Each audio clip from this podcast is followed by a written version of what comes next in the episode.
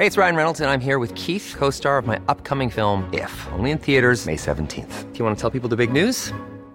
All right, I'll do. Sign up now and you'll get unlimited for $15 a month in six months of Paramount Plus Essential Plan on us. Mintmobile.com slash switch. Upfront payment of $45 equivalent to $15 per month. Unlimited over 40 gigabytes per month. Face lower speeds. Videos at 480p. Active Mint customers by 531.24 get six months of Paramount Plus Essential Plan. Auto renews after six months. Offer ends May 31st, 2024. Separate Paramount Plus registration required. Terms and conditions apply if rated PG. Am 28. August 1963 hält Dr. Martin Luther King Jr. in Washington, D.C. seine berühmte Rede I Have a Dream. Eine Viertelmillion Menschen hat sich in der Nähe des Lincoln Memorials versammelt, um gegen die Rassenungleichheit in den USA zu protestieren. Am selben Tag machen sich in New York drei junge Frauen für die Arbeit fertig, ohne zu ahnen, dass auch sie schon sehr bald in der Presse landen würden und der Mord an zwei von ihnen einen rassistisch motivierten Justizirrtum nach sich ziehen würde.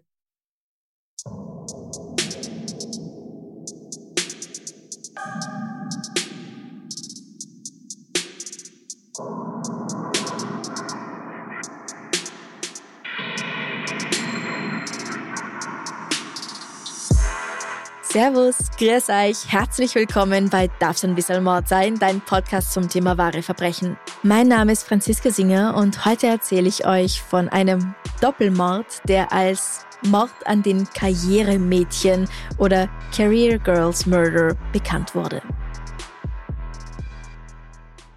Anfang der 1960er Jahre schüren die Zeitungen, insbesondere die Boulevardpresse, die Ängste der Bewohner der USA dass die Kriminalität dramatisch zunehme. Der Mord an zwei jungen Frauen in ihrer New Yorker Wohnung scheint es zu bestätigen. Die Ermittlungen zu dem Fall beherrschen monatelang die Titelseiten, bis am 22. November 1963 Präsident John F. Kennedy in Dallas erschossen wird. Erst ein halbes Jahr später erscheint ein aufsehenerregendes Update im Fall. Ein Mann hat zugegeben, Janice Wiley und Emily Hofford ermordet zu haben. Er befindet sich in Gewahrsam. Auf dem Revier herrscht pures Chaos. Zeitungsreporter, Fotografen, Fernseh- und Radioreporter drängen sich dicht an dicht und erwarten mit Spannung die Pressekonferenz.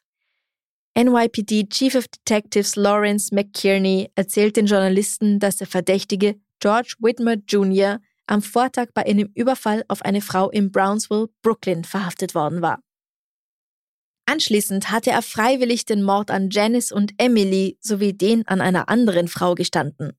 Wir haben den richtigen Kerl, keine Frage. Er hat uns Details gegeben, die nur der Mörder wissen konnte.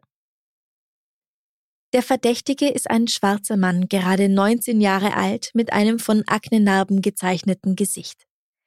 Er lebt bei seinem Vater in Wildwood, New Jersey, besucht aber seine Mutter und andere Familienangehörige oft und auch für längere Zeit in Brooklyn.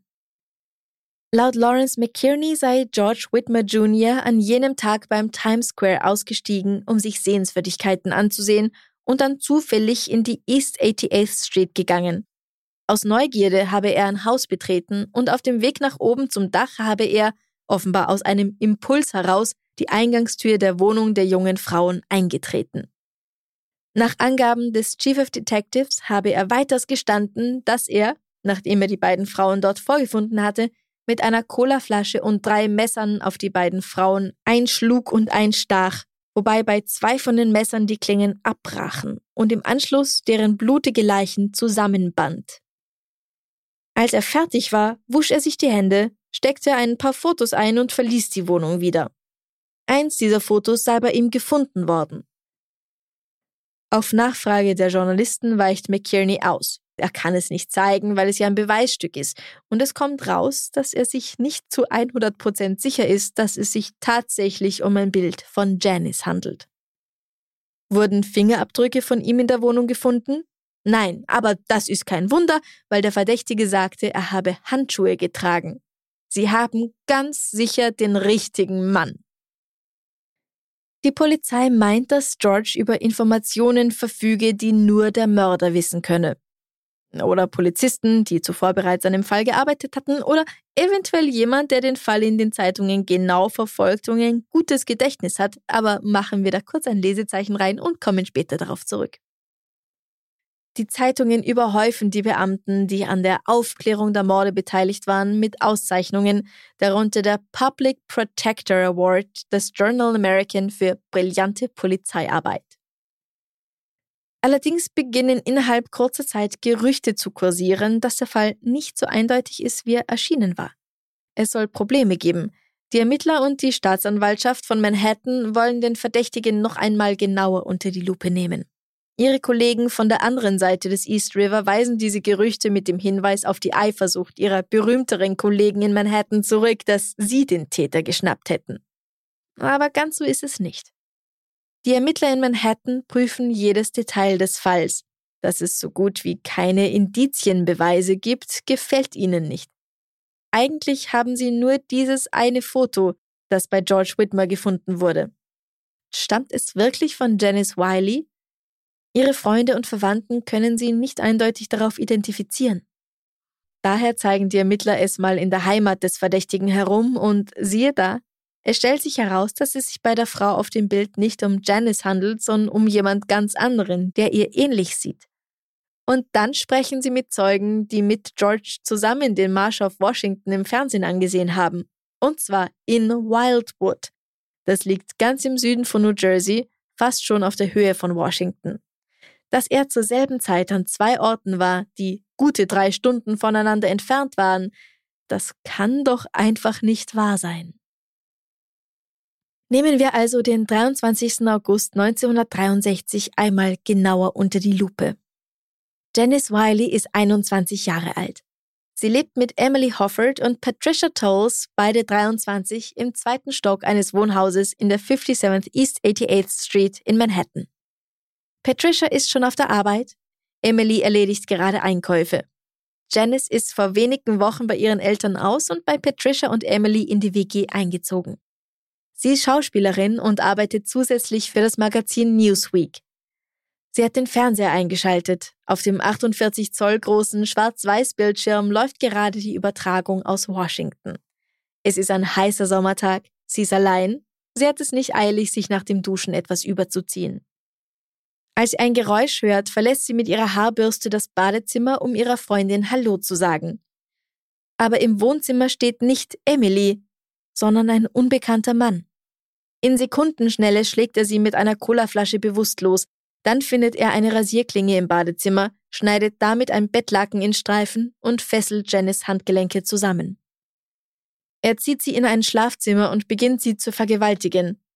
Da erwacht die junge Frau aus ihrer Ohnmacht und beginnt sich zu wehren. Er schlägt ihr mehrmals ins Gesicht, und während sie verzweifelt versucht, sich von ihren Fesseln zu lösen, holt er ein Messer aus der Küche und sticht damit mehrfach auf sie ein. Gesicht, Hals, Bauch.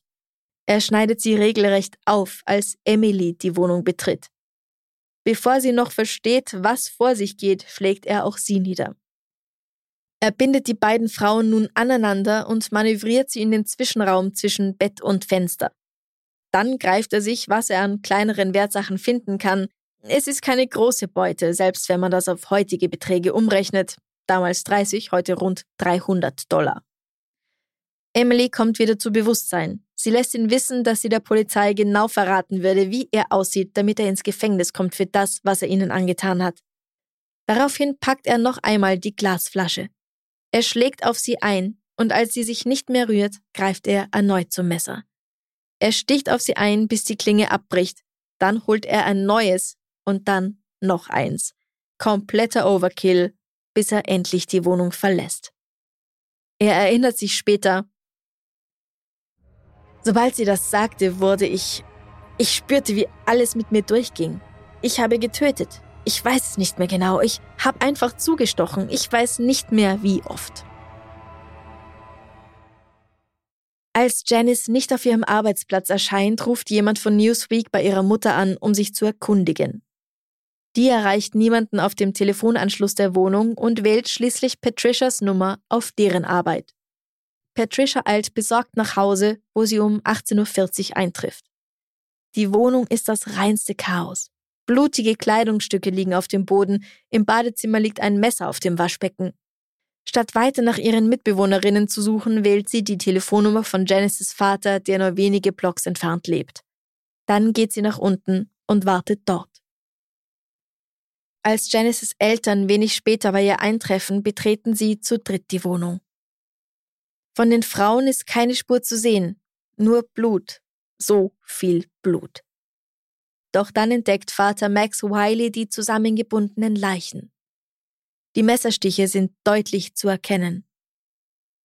Janice ist nackt, sie trägt noch ihre Lockenwickler im Haar.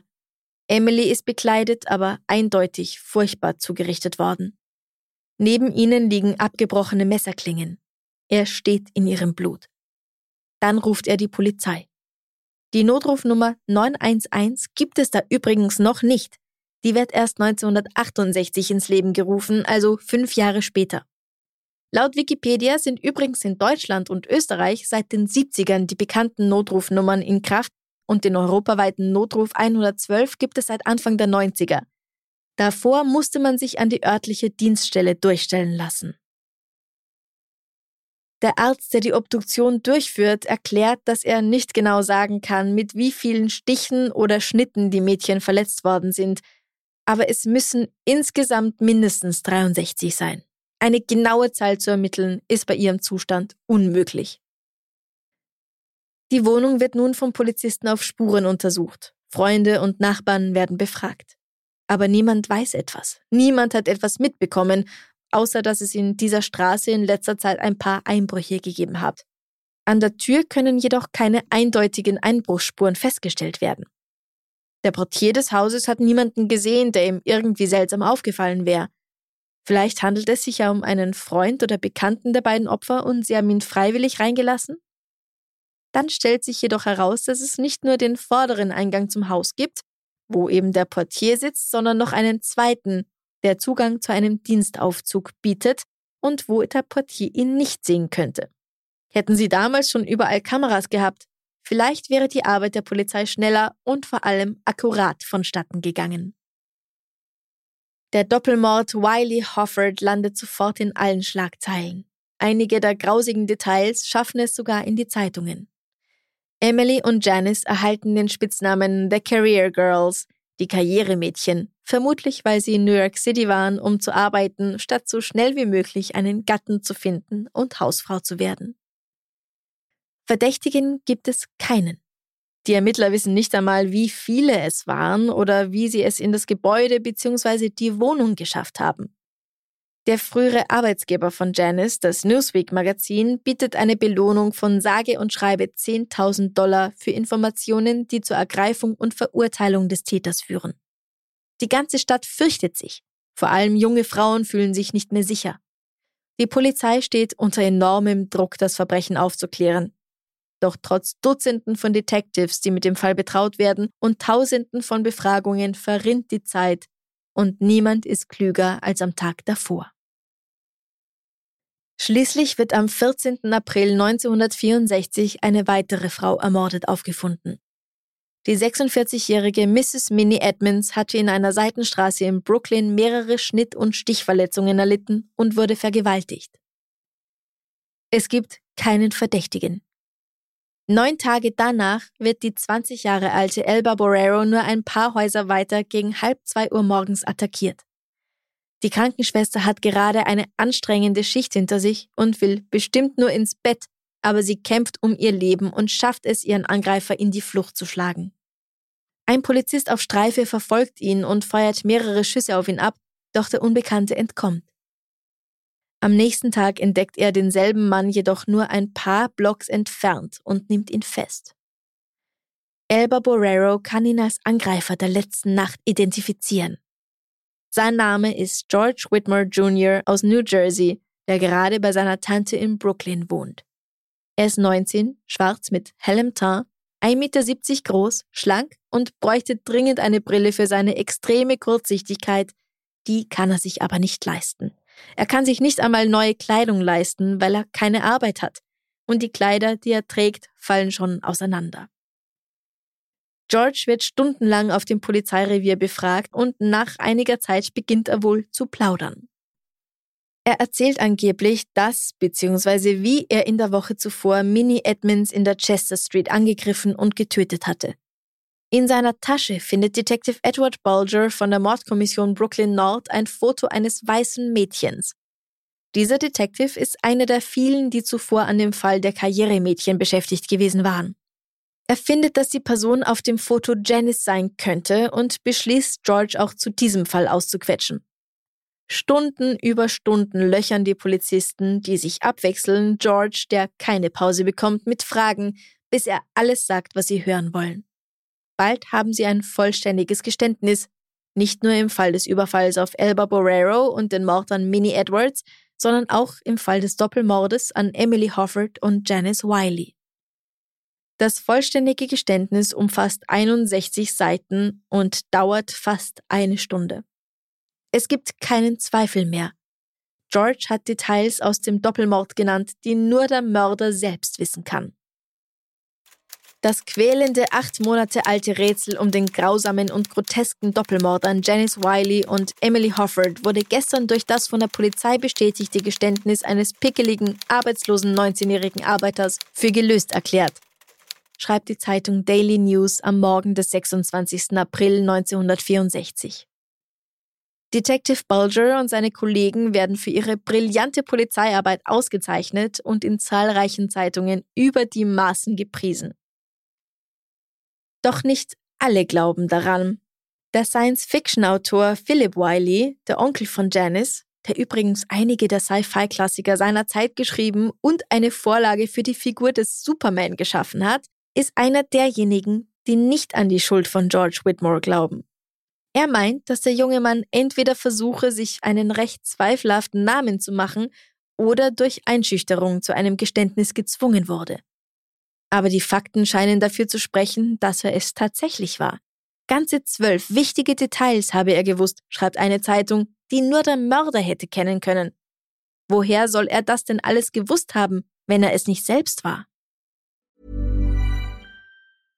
Hey, I'm Ryan Reynolds. At Mint Mobile, we like to do the opposite of what Big Wireless does. They charge you a lot.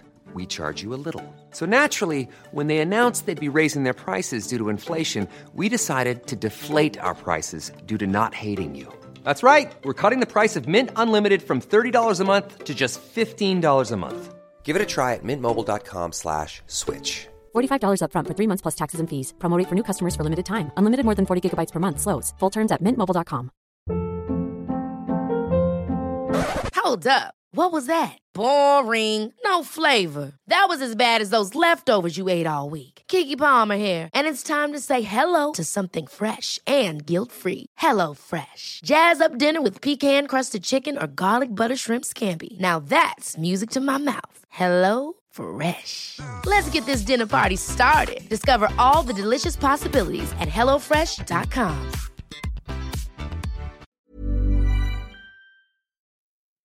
Der Bezirksstaatsanwalt von Manhattan betont die Bedeutung des Geständnisses, indem er sagt, alle Top-Detectives der Stadt haben an den Morden gearbeitet und sie konnten keinen Hinweis finden. Nicht einen Hinweis. Wenn der Junge nicht gestanden hätte, hätten wir den Mörder nie erwischt. Einen Tag später zieht der 19-Jährige jedoch sein Geständnis schon wieder zurück. Also sobald er einen Anwalt an seiner Seite hat. Er sagt nun, er habe das Geständnis nur unterschrieben, weil die Polizisten ihn geschlagen hätten. Ich war auf dem Revier, der einzige im Haus. Jedes Mal, wenn ich leugnete, etwas von diesen Dingen getan zu haben, schlugen sie mir auf den Rücken oder die Brust. Sie schlugen auf mich ein, wenn ich Nein sagte. Er sagt auch, dass er mehrmals darum gebeten hatte, einen Lügendetektortest machen zu dürfen. Ein bisschen eine seltsame Bitte von einem Mann, der angeblich gerade eben drei Morde gestanden hat, seine Aussage noch auf diese Weise zu untermauern, oder? Als die Ermittler aus Manhattan die echte Person auf dem Foto ausfindig machen, das in Georges Tasche gefunden wurde, und ein Teenager sagt, sie habe zusammen mit George im Fernsehen den Marsch auf Washington gesehen, und zwar gute drei Autostunden von New York City entfernt, gerät der Fall immer mehr ins Wanken. Die Opfer hatten katastrophale Verletzungen erlitten, doch laut seiner Aussage hat er kein Blut auf seiner Kleidung gehabt. Und er sagte, er habe nicht gewusst, dass die Mädchen tot waren, als er die Wohnung verließ. was bei der übermäßigen Gewalt, die der Täter angewandt hatte, kaum vorstellbar ist. Wenn einmal die Eingeweide zerfetzt neben jemandem liegen, ist ein Überleben unwahrscheinlich. Dafür braucht man keinen Universitätsabschluss. Wenn er die Wahrheit über das Foto gesagt hat, dann war ein Teil des Geständnisses eine Lüge. Und wenn ein Teil schon eine Lüge war, dann war vielleicht das ganze Geständnis eine Lüge. Nur, wie hat er dann diese Details wissen können? Das ergibt alles keinen Sinn. Als George endlich vor Gericht steht, wird klar, abgesehen von seinem erzwungenen Geständnis konnten keine weiteren Beweise gefunden werden, die ihn mit den Morden in Manhattan in Verbindung bringen würden. Doch für den Überfall auf Elba Borrero können sie ihn immer noch drankriegen. Da wurde er immerhin vom Opfer positiv identifiziert, oder? George wird wegen Körperverletzung und versuchter Vergewaltigung angeklagt. Im Zeugenstand sagt er, dass er so lange verprügelt wurde, bis er sagte, was die Polizisten von ihm hören wollten. Die Geschworenen glauben ihm nicht, wobei man auch sagen muss, dass sie den Doppelmord ebenfalls im Hinterkopf haben, auch wenn der nicht Gegenstand dieser Verhandlung ist, und sie befinden George in allen Anklagepunkten für schuldig. Wenig später hebt allerdings der Richter des obersten Gerichtshofs von New York dieses Urteil auf, mit der Begründung, dass die Geschworenen rassistisch voreingenommen waren und über die Morde an Emily und Janice gesprochen hatten, was ihnen untersagt worden war, weil es nichts mit diesem Fall hier zu tun hat. Was den Mord an Mrs. Minnie Edmonds angeht, gibt es keine physischen Beweise, die George mit dem Verbrechen in Verbindung bringen würden. Der junge Mann spricht langsam und bedacht. Er bleibt standhaft dabei, dass die Polizisten ihn mit Informationen zu diesem Fall sowie zu dem Fall des Mordes an Emily und Janice gefüttert hatten. Andere Beweise als sein eigenes, widerrufenes Geständnis gibt es nach wie vor nicht. Nach 34 Stunden Beratung geben die Geschworenen erschöpft auf. Es ist ein Fehlprozess. Und George Whitmore muss erst einmal zurück in Untersuchungshaft. Vier Tage später lässt der Staatsanwalt auch die Anklage im Fall Wiley Hofford formell fallen. Es gibt einen neuen Verdächtigen, der auch schon bald selbst vor Gericht steht. Am 9. Oktober 1964 wird nämlich der 35-jährige Drogendealer Nathan Jimmy Delaney in Manhattan wegen des Mordes an einem anderen Dealer verhaftet. Da das nicht sein erster Verstoß gegen das Gesetz ist, ist ihm nun entweder lebenslänglich oder sogar der elektrische Stuhl sicher. Aber er weiß, wie er seinen Hals wieder aus der Schlinge ziehen kann. Er behauptet zu wissen, wer der echte Mörder der Karrieremädchen ist. Das ist nämlich gar nicht George Whitmore, sondern sein Kumpel, ein Junkie namens Ricky Robles. Der war gleich nach dem Morden bei ihm und hat's ihm erzählt. Die Polizei ist skeptisch, aber die Ermittler in Manhattan wollen nichts dem Zufall überlassen. Und es ist bestimmt gut, dass Jimmy in Manhattan mit dem Polizisten spricht und nicht in Brooklyn, wo sie so stolz auf ihre Arbeit an dem Fall sind. Jimmy Delaney und seine Frau sollen abgehört werden und Ricky dazu bringen, ihnen noch einmal von dem Mord zu erzählen. Ricky, das ist Richard Robles, auch gerade mal 22 Jahre alt. Seine Eltern sind geschieden und als ein Teenager ist, verliert er seinen älteren Bruder durch einen Autounfall. Nach diesem Schicksalsschlag beginnt er Drogen zu konsumieren und mit nur 16 Jahren nimmt er bereits täglich Heroin. Dafür braucht er gut 30 bis 50 Dollar pro Tag, was wiederum heißt, dass er entweder hart dafür arbeiten müsste, was sich mit diesem Konsum nicht gut vereinbaren lässt, oder er einfach sehr viel stehlen muss. Mit 17 wird er deswegen verknackt, kann hinter Gittern seinen Schulabschluss machen und ist im Juni 63 nach drei Jahren Haft wieder in Freiheit. Nach dem Installieren der Wanzen bei den Delaneys und auch bei Ricky selbst werden sie monatelang abgehört. Aber egal, wie oft Jimmy und seine Frau von den Morden anfangen, er lässt sich nicht verführen, sich dazu zu äußern. Bis er im Januar 1964 endlich doch auspackt. Er beschreibt einige Details dieses Tages, die wirklich nur der Mörder kennen kann, und wird endlich als neuer Verdächtiger verhaftet und vor Gericht gestellt. Am 1. Dezember 1965 wird Richard Ricky Robles der Morde an Emily Hofford und Janice Wiley für schuldig befunden und zu lebenslanger Haft verurteilt. Was quasi ein Glück für ihn ist, denn er entgeht der Todesstrafe knapp.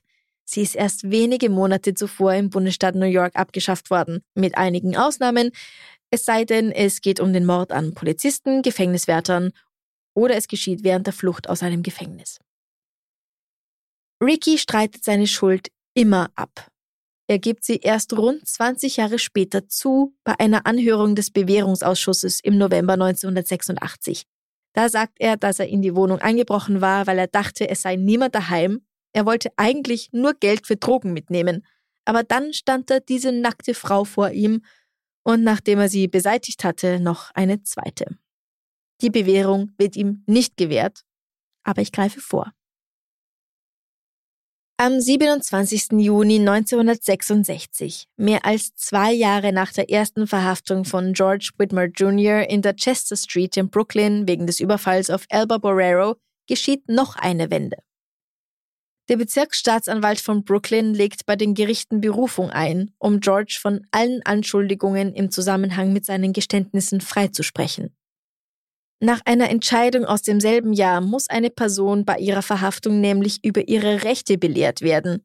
Die Miranda Rights, ihr kennt das. You have the right to remain silent. Anything you say can and will be used against you in a court of law und so weiter. Da diese Regel auch rückwirkend angewendet werden kann, meint sein Anwalt, dass George nicht allein aufgrund seiner Aussagen in der Nacht des 24. April 64 belangt werden könne. Schließlich sei er nicht aufgeklärt worden, was so eine Aussage für Folgen haben könne. Doch leider gilt das nicht für die Sache Borrero. Er wird schließlich für den Überfall, Körperverletzung und versuchte Vergewaltigung für schuldig befunden und zu fünf bis zehn Jahren Gefängnis verurteilt. Es dauert lang, viel zu lang, und George verbringt viele Jahre hinter Gittern, bis Elba Borreros Fähigkeit, ihn im Dunkeln zu identifizieren, schließlich erfolgreich in Frage gestellt wird und er im April 1973 frei ist. Und dabei bleibt es dann auch. Gegen die Detectives Bulger und die Prima, die den Fall fest in Händen gehabt hatten, wird übrigens nie Anklage erhoben. Sie bestreiten auch, George geschlagen, bedroht oder generell irgendwas falsch gemacht zu haben. Aber wie genau es dann dazu kam, dass George Whitmer ein 61-seitiges Geständnis zu einem Doppelmord abgelegt hat, mit dem er nichts zu tun hatte, wird nie erklärt. Mit Details, die er gar nicht wissen konnte, sehr wohl aber die Personen, die ihn entweder begangen oder sich aufgrund ihrer Ermittlungen intensiv damit beschäftigt hatten. George Whitmer Jr. lebt nach seiner Zeit im Gefängnis wieder in Wildwood, New Jersey und bekommt schließlich von der Stadt New York 500.000 Dollar Schadensersatz zugesprochen. Er leidet unter Depressionen und Alkoholismus, ist aber auch Vater von vier Töchtern und zwei Söhnen. Am 8. Oktober 2012 stirbt er im Alter von nur 68 Jahren in einem Pflegeheim an einem Herzinfarkt. Richard Ricky Robles dem wahren Mörder von Janice und Emily wird mehrfach die Bewährung verweigert. Im Mai 2020 kommt er jedoch auf Bewährung frei. Auch wenn die meisten objektiven Beobachter es für unwahrscheinlich halten mussten, dass George Whitmer die Morde begangen hat, interessierte das nur wenige. Während Martin Luther King, Rosa Parks und viele, viele andere für die Rechte der schwarzen Bevölkerung kämpften, galt George, der in einer Hütte neben einem Schrottplatz aufgewachsen war, als Herumtreiber, möglicherweise geistig zurückgeblieben und allem voran immer noch als N-Wort. Amerika befand sich gerade an der Schwelle zur Bürgerrechtsrevolution. Der institutionelle Rassismus war tief in der Gesellschaft verankert. Der Fall der Karrieremädchenmorde hat eine wirklich schiere, wirklich hässliche Seite der Polizeiarbeit aufgezeigt aber da sie ihm so einen aufsehenerregenden Fall versucht haben anzulasten, hatte das immerhin eine gründlichere Untersuchung zur Folge als der durchschnittliche Mordfall. Der Mord an Janice und Emily diente außerdem in den 1970er Jahren als Vorlage für den Pilotfilm der beliebten Fernsehserie Kojak.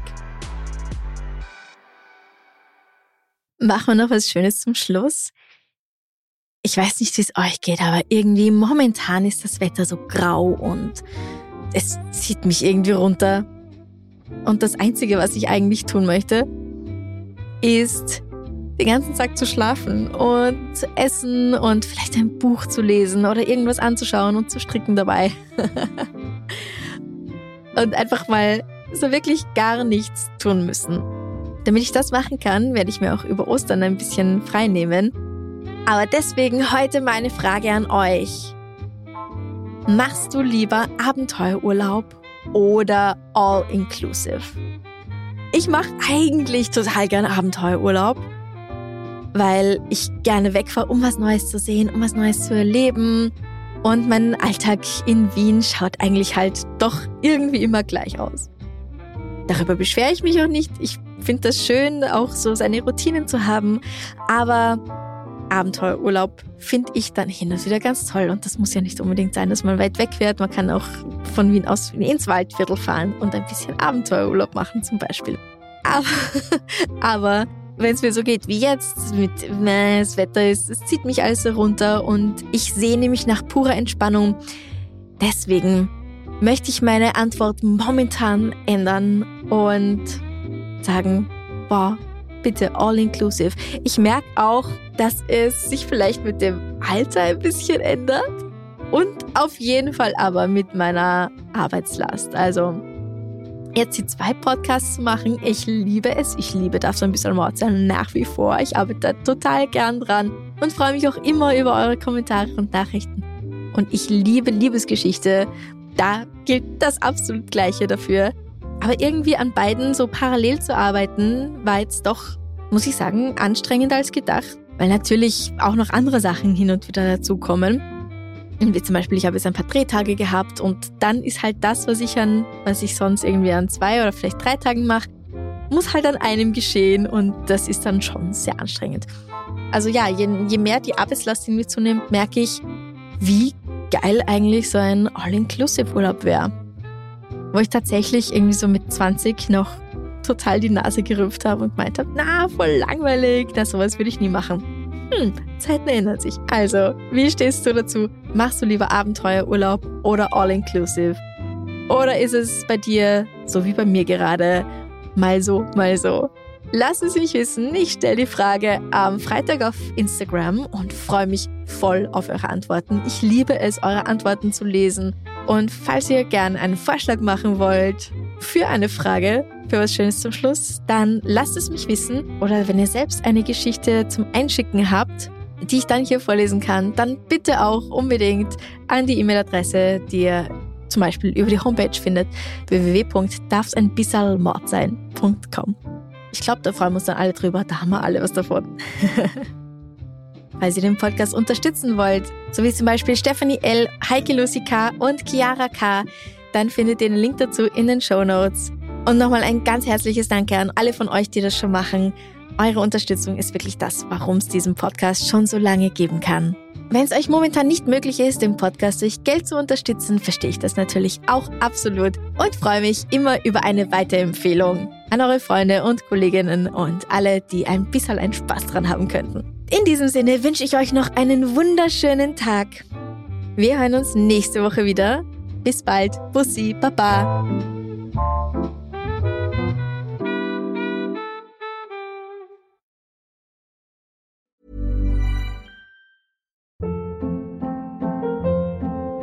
Hold up. What was that? Boring. No flavor. That was as bad as those leftovers you ate all week. Kiki Palmer here, and it's time to say hello to something fresh and guilt-free. Hello Fresh. Jazz up dinner with pecan-crusted chicken or garlic butter shrimp scampi. Now that's music to my mouth. Hello Fresh. Let's get this dinner party started. Discover all the delicious possibilities at hellofresh.com.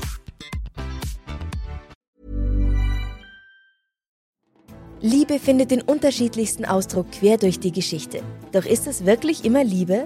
Lasst uns über Sex sprechen. Von skandalösen Stories aus der Antike über die Geschichte von Fetischen bis hin zu den unanständigen Geheimnissen berühmter Personen.